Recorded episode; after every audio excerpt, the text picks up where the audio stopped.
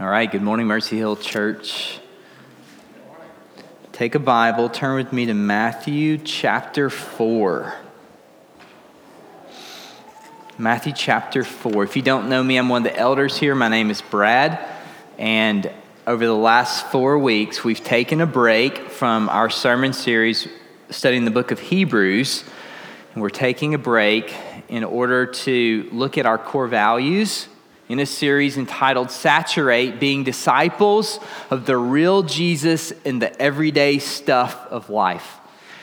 And forgive us for alliterating, but it's helpful to remember um, what we're called to do as followers of Jesus. And another way of saying that is not just core values, that sounds a little business like, but it's really what we were created to do as human beings. If you would say them with me gather, give, grow, and go. Today's big idea comes in the form of a question How do we grow in our identity as a family of missionary servants? How do we grow in our identity as a family of missionary servants. We're going to unpack that statement. I know there's a lot there, but in order to answer that question biblically, we have to go back to the scriptures to see Jesus' instructions. So turn with me to Matthew 4, and we're going to look at verses 18 through 22. Uh, let me preface the, the, the scriptures by saying that in a Western, very individualistic culture, we need to be reminded of where we are. Um, in this culture, many people would expect to hear the what we need to do in order to grow. It's kind of like um, my wife bought a couple of Chester drawers from IKEA over the weekend, and that's what do you think we spent doing over the weekend? And and you know, it's like you go to IKEA, you get all these boxes, and then they just give you these simple sheets of instructions, and there's no words, just pictures. I mean, anyone could do it, any child could put these pieces of furniture together. And later, when you've taken it apart three times, and corrected all your mistakes, it's done, right? And so we kind of think about that context when it comes to making disciples, what we're called to do. But what we're going to look at today is not the what, but the how. We're going to look at how Jesus made disciples. And it's going to help us and instruct us. Next week, we're going to look more at the what, what we do. So, Matthew 4 18 through 22. While walking by the Sea of Galilee, he saw two brothers, Simon, who's called Peter, and Andrew, his brother, casting a net into the sea, for they were fishermen. And he said to them, Follow me, and I will make you fishers of men. Immediately they left their nets and followed him. And going on from there, he saw two other brothers, James, the son of Zebedee, and John, his brother, in the boat with Zebedee, their father, mending their nets. And he called them. Immediately they left the boat and their father and followed him. A short and fairly simple passage of scripture Today, I don't plan to unpack some large new details that you've never thought about or understood from this passage. What I hope to do is for us to examine how Jesus has called us to grow what his instructions were, and then in a really practical and, and not so much 30,000 foot view, but really ground level, give you some application in your life how you can examine and see what areas you need to focus on in order to see growth as a follower of Jesus continue to take place. In this context, Jesus is walking near Capernaum where he had established a home base. Now, a lot of people think that Jesus was just purely a nomadic rabbi, that he didn't have a home, but Mark chapter 2, verse 1 indicates that he had a home base that he had set up in Capernaum. He's walking near there. We don't know if he rented it, if he borrowed it. My goodness, he was a carpenter. He may have built it.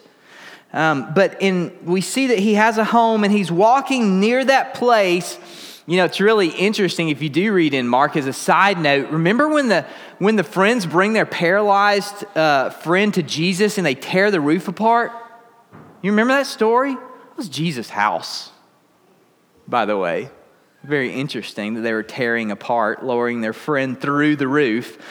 But Jesus is walking here near Capernaum, and in today's text, Jesus finds two brothers who are fishermen. He calls them to become his disciples.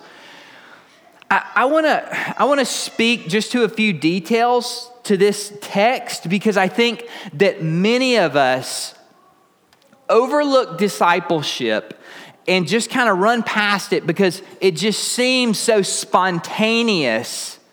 It seems as if Jesus just shows up on the scene, finds some random dudes, and says, Hey, come follow me. Almost as if you were gonna be like Jesus, you just need to like go walking down the street and find a couple MLG and W guys like working in a bucket truck and say, Hey, What's your name?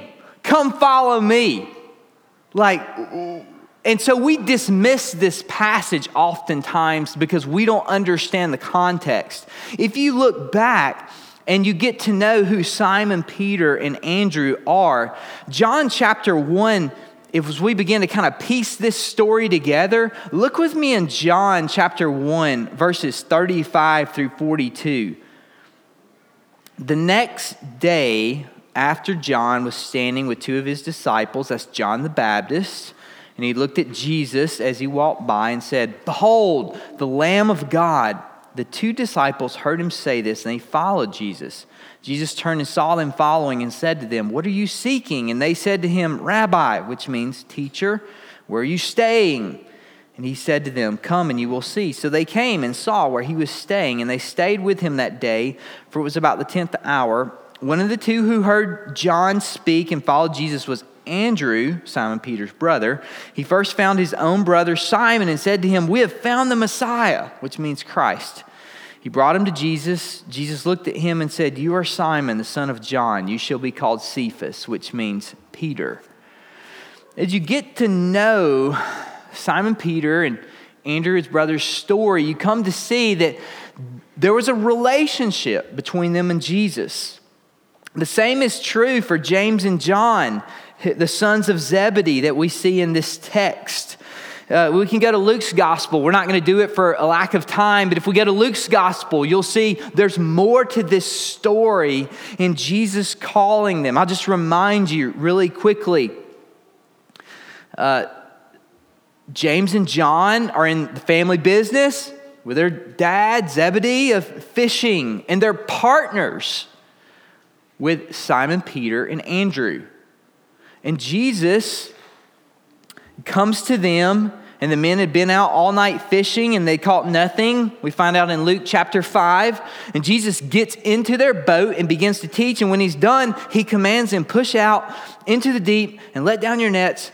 And they catch so many fish that their boat is about to sink. And so Andrew and Peter call, the scriptures say, their partners, James and John, and they come and they grab some of the fish. Now, if you keep researching and you go all the way to the cross, and I'm not going to go through all the details for you, but what you'll come to find out, most historians believe that Mary's sister Salome, who's married to Zebedee, means that James and John were actually Jesus' first cousins. So, what you see here is this tight knit group of relationships. It's not that Jesus was just walking along and he found these random fishermen. I think some of these guys were men that he had most likely known most of his life. But as he calls them, think with me for a minute about the type of men that he selects. It's interesting to note that they weren't men of great scholarship or influence or wealth or even social background. They weren't poor, but they were simple. They were working people, no great background. And certainly, uh, anyone would have said, with no great future. What do you hope to do when you grow up? Well, dad was a fisherman. I guess I'll be a fisherman. Don't you have great plans for your children? Yeah, to be fishermen. Like it's just kind of what you did. But Jesus comes along And he flips all that on its head. Let me ask you have you ever been discouraged as a follower of Jesus as you think about your own growth? Do you ever feel like you aren't special enough? Have you ever had the thought, man, if I had the kind of gifts or talents that he or she has? Have you ever had personality envy or gifting envy? If I were like them, man, I could really make a difference. The longer that I follow Jesus, the more I see that Jesus isn't looking for spectacular people. He's looking for normal, ordinary, everyday followers who are filled with the Holy Spirit and obedient to his voice. Ordinary people he uses in extraordinary ways to bring his kingdom. That's the context of how Jesus brought growth into these men's lives and how he plans for his kingdom to grow in this world. Three ingredients that promote growth in the Christian life. I just want to share these with you coming from this context. Three ingredients that promote growth in the Christian life. And I want you just to examine your life and, and think about these. Now, before I unpack them from this text, I gave that statement earlier. How do we grow in our identity as a family of missionary servants?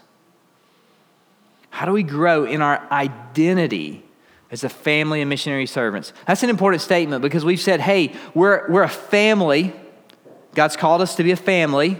He saved us. That's His wording, not ours. He says that we're heirs along with Jesus to the promises. So everything Jesus has is ours. So you're brothers and sisters with one another and with Jesus as you come to know him and love him and follow him. And then, do you see what Jesus is doing here? We'll, we'll talk about it in a second. But Jesus is, he's using language that he never used any other time. Follow me. I'll make you fishers of men. What's he saying? He's saying exchange your identity for whatever you thought you were, whoever you thought you would become, and follow me and take on a new identity as a follower of Jesus. That's the identity that we've been given. But notice, I didn't ask how we grow as Christians. I didn't say today we're going to explore the idea of how we grow as Christians. Why did I not use that language? Because we have to redefine the term Christian in America today. We have come to believe that Christianity is equated with church attendance in America. Are you a good Christian? Yeah, I attend a church. I give. We have equated Christianity with a series of things that we do. And I'm convinced, this is a really bold statement, I realize that, but I'm convinced that you can grow a large church and be disobedient to Jesus. I believe I've seen it happen. You can grow a large church and still be disobedient to Jesus. You say, how? Because numbers aren't synonymous with the kingdom of God. And starting a church doesn't mean you will automatically make disciples. See, Jesus' great commission to us was not to attend church. Jesus' great commission was not even to plant churches. Jesus' great commission to us was not to get people saved. His great commission that was that we would make disciples. So here's the deal you can gather a crowd and call it a church, but it doesn't guarantee you'll make disciples. But if you make disciples, I guarantee every time you'll get a church. And it's why in the beginning we said we're going to start as one missional community in a home and we're going to treat everyone who walks through this door and who commits to be part of this family as a fellow servant and learner and missionary. Even if they don't know Jesus, they're a potential missionary. And we're going to try to train them up in the gospel that they would be fluent in the gospel, both in preaching the gospel to themselves and to the lost children of God who are not yet part of this kingdom. And as we do that, we're going to pray that the Spirit would come and that He would help us in this process of discipling. in order that this missional community would be multiplied and that that missional community would be multiplied because we realize that Jesus wasn't into addition, he was into multiplication exponentially. It's what we see in the scriptures. Now, please don't hear me saying that we've done anything right, okay? We're not that prideful, and hopefully, we're self aware enough to realize that if anything, we've just learned a lot what not to do. But in this process, we realize that Jesus has called us to make disciples, and that's something different than gathering a crowd. Three ingredients that we see that are important to promote growth. The first is relationship. All of you guys know this, and you say, duh, that's so simple. We all know that growth doesn't happen without relationships. You see that in a baby. You visit an orphanage and you see children who haven't been touched, and you see that their physical growth, even the way in which their brain develops, is actually hindered because they are not in relationship. The same is true for us. But look at the context for how Jesus calls his disciples into relationship. Jesus was a rabbi. That's not, that's not unusual in this day and time. Um, a rabbi was one who would, there would be men who would come to him and they would request that they could follow him, not to learn what he knows, but to be as he is. See, the phrase was that you would be covered in the dust of your rabbi.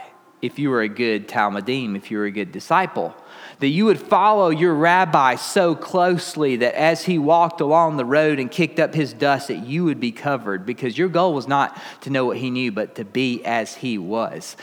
What's really interesting in this passage is that Jesus goes outside the norm. He doesn't wait for these men to come to him and say, could we be your talmidim? Could we be your disciples? Instead, Jesus goes to them. Most unusual. That didn't happen. It wasn't the norm. It wasn't the pattern. But Jesus comes and he says, Follow me. Why did he do that? He did it because Jesus was showing us that we don't come to him, he comes to us. We've got this language in the church that says um, that I accepted Christ or I accepted Jesus. That doesn't work biblically. You don't accept Jesus. Jesus comes to you. The correct language is God saved me. Because Jesus came to me and he said, Come and follow me, and I'll make you a fisher of men. Three types of relationship we see Jesus modeled. I just want to bring these up sequentially and ask Are you in these types of relationships? The first is close relationship, that these men would literally be covered in his dust. Think about it. Jesus had opportunities in which thousands would come, but Jesus would leave the crowds in order to be with the few because he was focused on those who were not in it for themselves, but were for in it for the kingdom of God.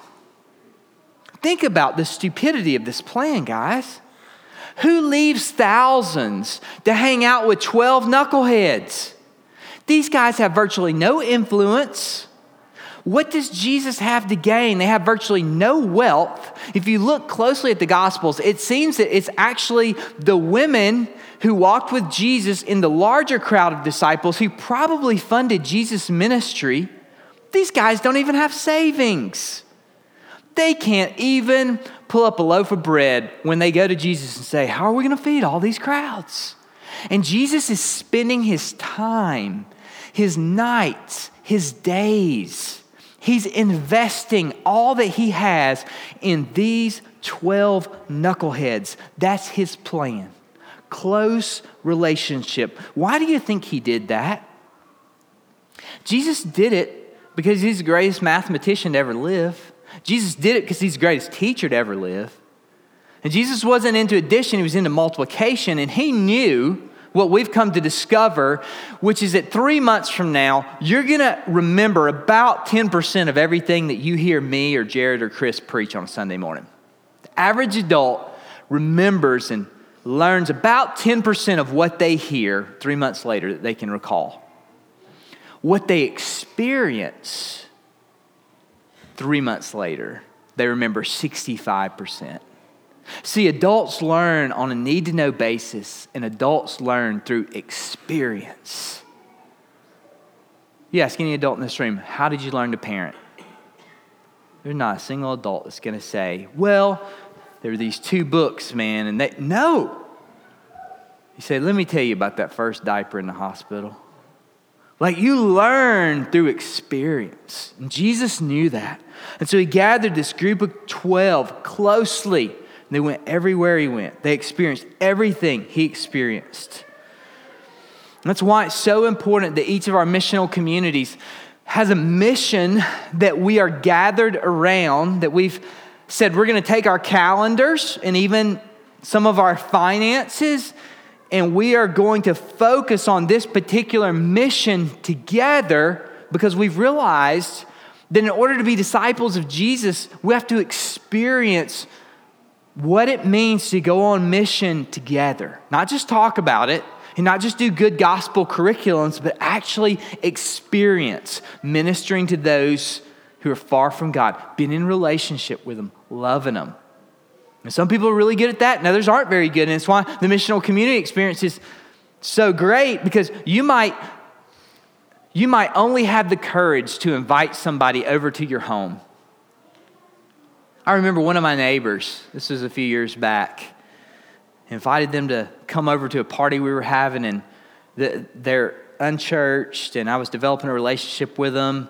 And um, they came over, and I was so concerned because I was like, they're not going to fit in with any of my friends, like different age, different stage of life. And I see all these people in my missional community who begin to engage one of my neighbors and they're asking questions and they find out she's a teacher and they're like, oh, we're teaching. And they are just like, just making her feel at home and welcome. And I was like, this is the community. This is the church. This is the family at work. Like we're better together than we are alone.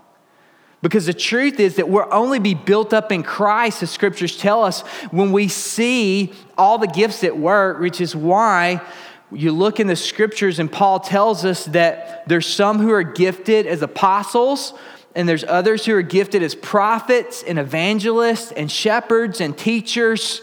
Because you can imagine how goofy a church starts to look when all you have is an apostle.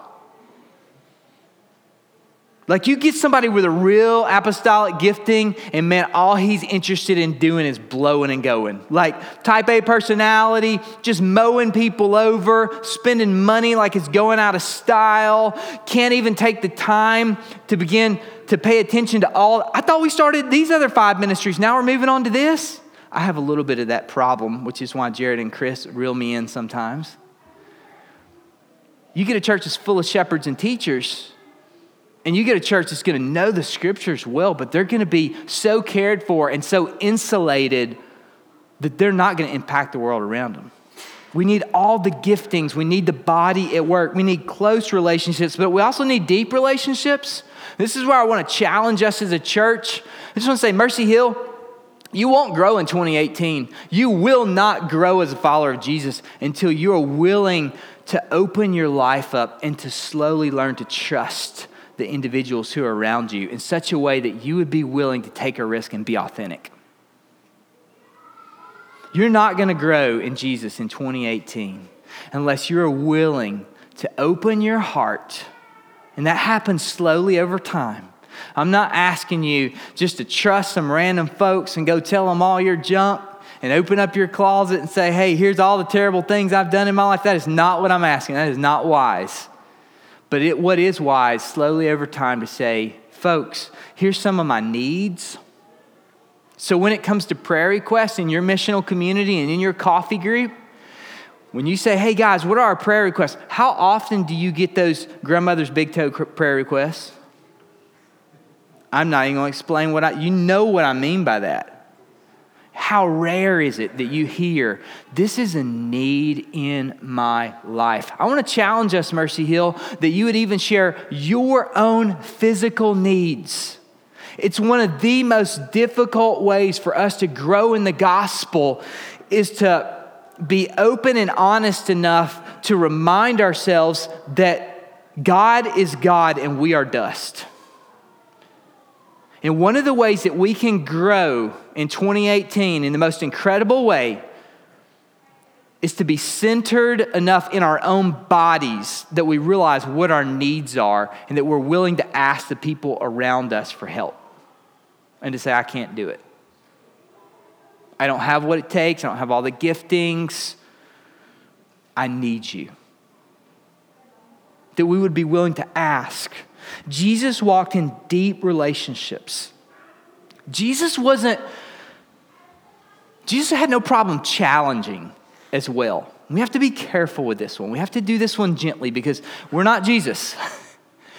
but Jesus had no, he had such a close relationship with Peter that he could praise Peter and he could say, on, on this testimony, I'm going to build my church. And then he could turn around the next moment and he could look at Peter.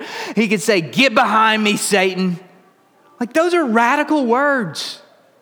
You're not thinking about the kingdom of God, Peter. You're thinking about yourself. Jesus is saying, Peter, you're not being the best Peter that you can be. And we need people around us who are willing to say, You're not being the best you you can be, and that would challenge us, that would hold us accountable when we're not around, that would hold us accountable when we're feeling sorry for ourselves, that will remind us of the truths of the gospel. We need close relationships, we need deep relationships. Deep relationships in which we aren't scared to talk about the ongoing repentance that's needed in each of our lives. And finally, we need loving relationships. My favorite story, one, one of my favorite stories, is at the end of John's gospel. It's only in John's gospel. And it's when Peter sees Jesus after the resurrection. And he sees Jesus and he's so excited. He's fishing and he grabs his coat and he puts it on, ties it around him, and he swims to shore. Like he's not even, he's so excited to see Jesus. He's so in love with Jesus that he can't even wait for the ship to get close enough for him then to get out and to run. He just jumps out of the boat and begins to swim. Do you love Jesus like that? Do you want to? Do you think Jesus called you to, to follow him just to be a good church goer?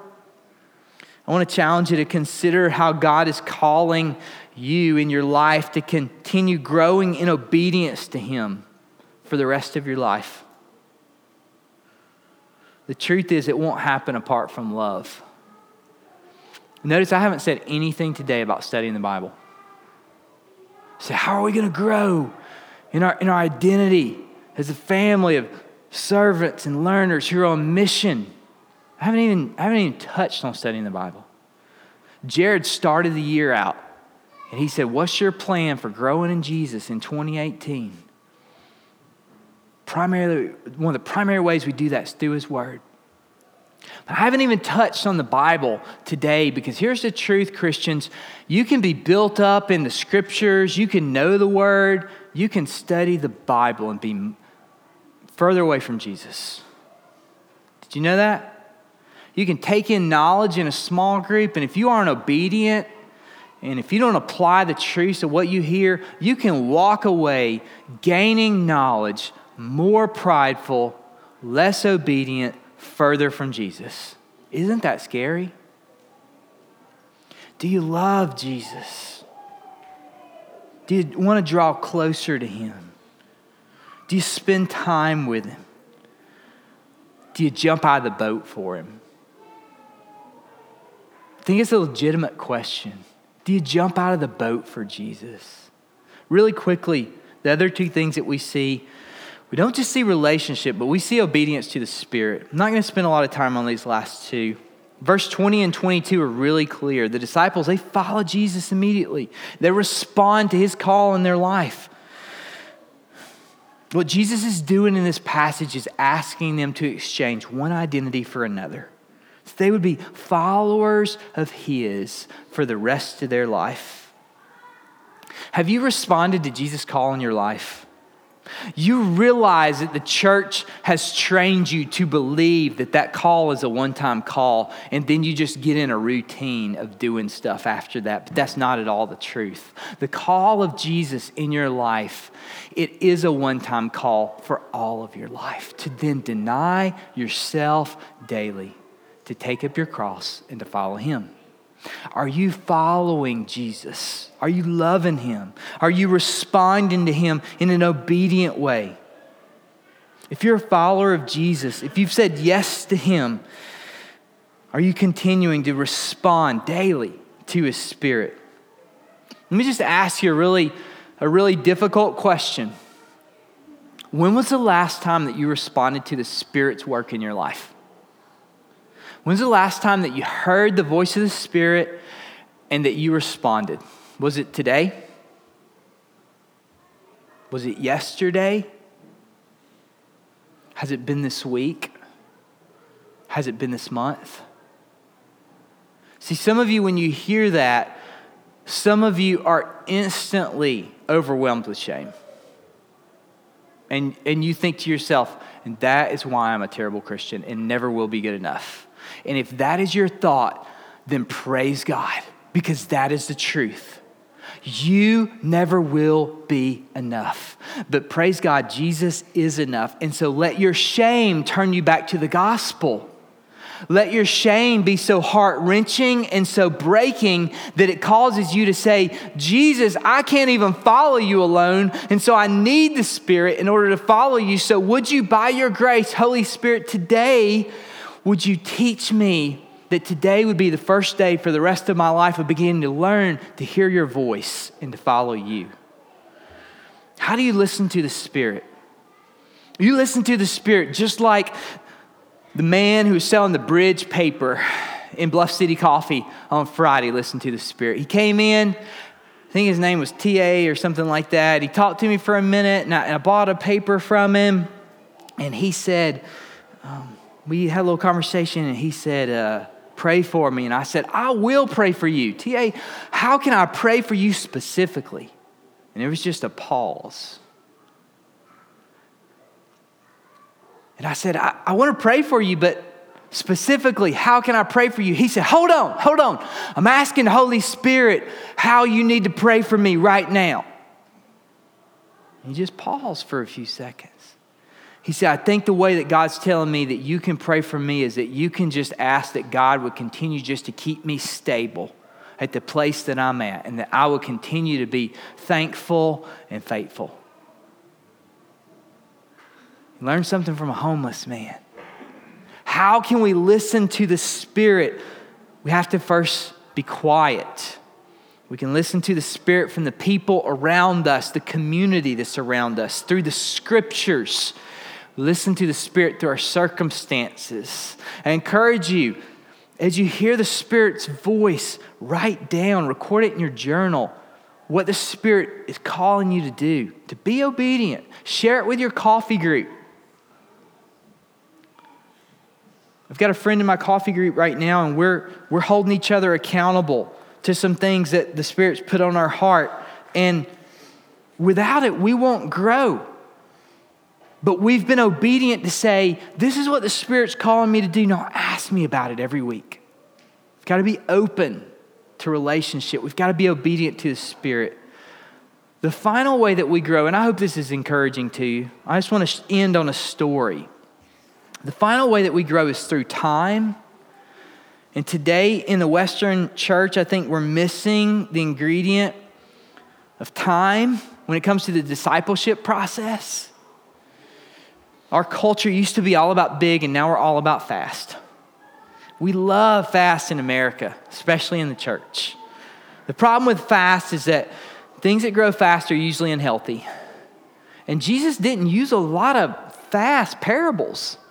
He talked about things like farmers planting seeds. I started a small group.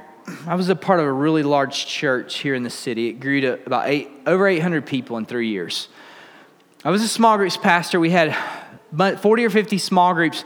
And I realized in that whole process as we were starting small groups that, that I'd been so busy starting groups for all the other leaders that I'd forgotten to start a group for myself. And so I talked to Katie about it, and she said, Let's, I know a lot of people, because she worked at the kids' registration table on Sunday mornings. She said, I know a lot of people who haven't signed up. Let me just, let me just ask some of those young couples to be a part of our small group.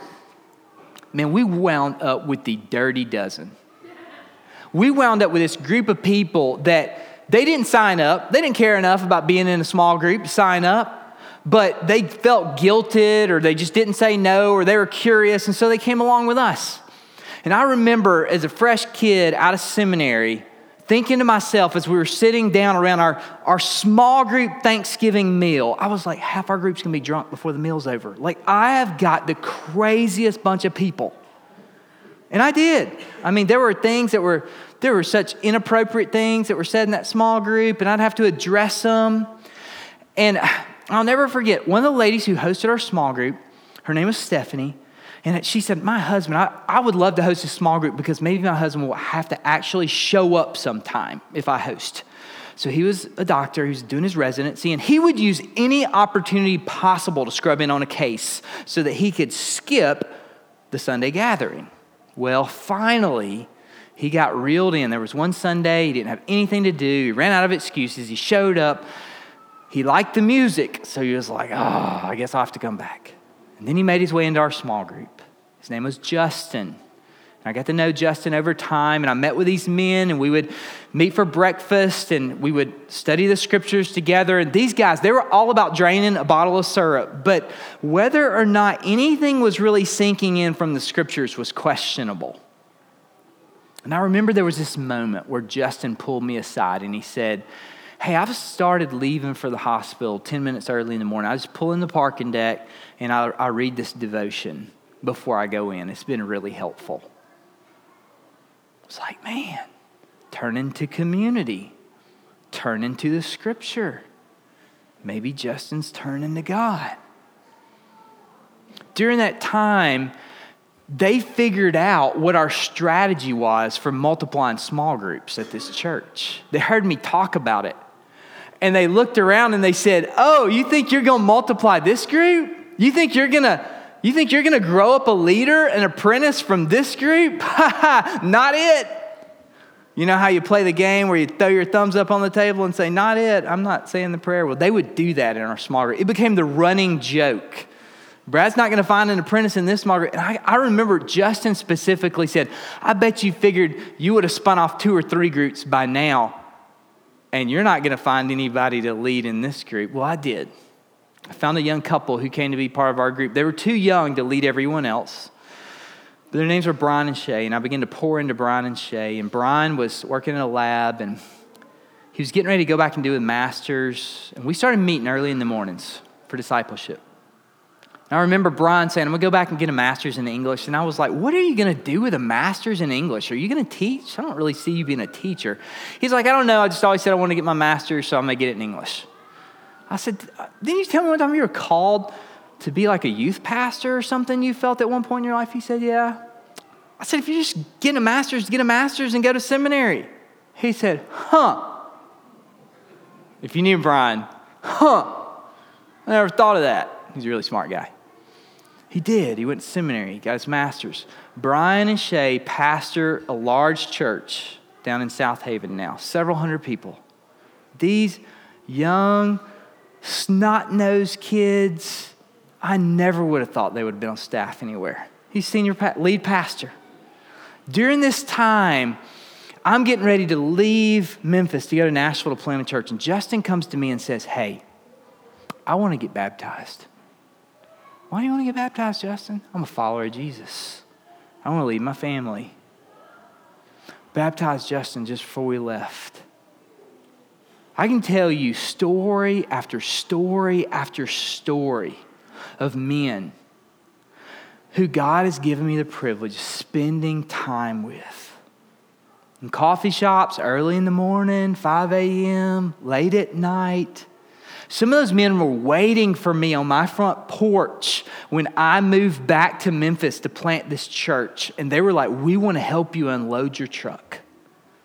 Close friends, deep friendships, loving friendships. Here's the deal discipleship doesn't always grow your church, but discipleship grows the kingdom of God. And God uses this process of discipleship in growing little seeds that we plant, sometimes that we don't even get the chance to see the way in which they grow, but it's God who brings the rain and it's God who receives the harvest. I want to encourage you in your life that you would examine it and that you would say, Do I have the kind of relationships that are around me that I am growing in Christ? And then do I have eyes that are focused? And we'll talk more on this next week. Do I have eyes that are focused on a watching world as to how I can grow someone up in the likeness of Jesus and how I can see them come to follow him and teach others how to follow him? As we come to the Lord's table today, I just want to, I want to encourage you with this. This quote from Bernard of Clairvaux. He said, The name of Jesus is not only light, but food. It is also oil without which all food of the soul is dry. It is salt, without whose seasoning whatever is set before us is insipid. Finally, it is honey in the mouth, melody in the ear, rejoicing in the heart, and at the same time, medicine. Every discourse in which his name is not spoken is without savor. Jesus do you love his name? Do you value his relationship? Do you spend time with him? Are you grateful for his sacrifice? Today, let's remember him as we come to his table. I want to invite the band to come and as they celebrate communion and then prepare to lead us, I want to invite you to pray with me. Father, thank you that you loved us enough to send your son and Jesus Thank you that you trusted 12 men who would go on in order to walk in the way that you walked, in order to be ministers of the kingdom of God. And Jesus, I'm reminded today that the only difference in those 12 knuckleheads and the way in which they went on to all to give their lives sacrificially, the only difference is the Spirit.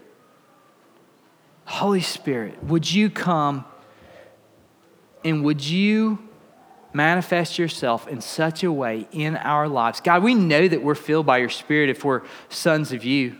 You told us that. You've redeemed us. You've called us by name. We're yours. You've sealed us with your Spirit. But Father, help us to be a people who love you so much, you're in close relationship, that we begin to feel the pains of your Spirit for the lost world who don't know you who are dying apart from you. Father, would you manifest your spirit in us in such a way that we would see this earth for what it is, that it's not our home,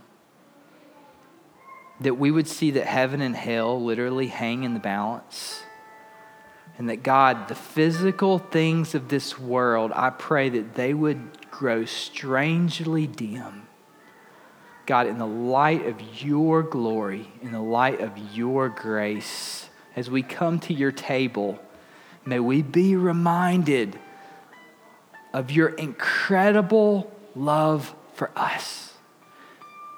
May this table remind us, may it be an example of the life you've called us to live. It's in Jesus' name that we pray and that we worship. Amen come and meet him at his table.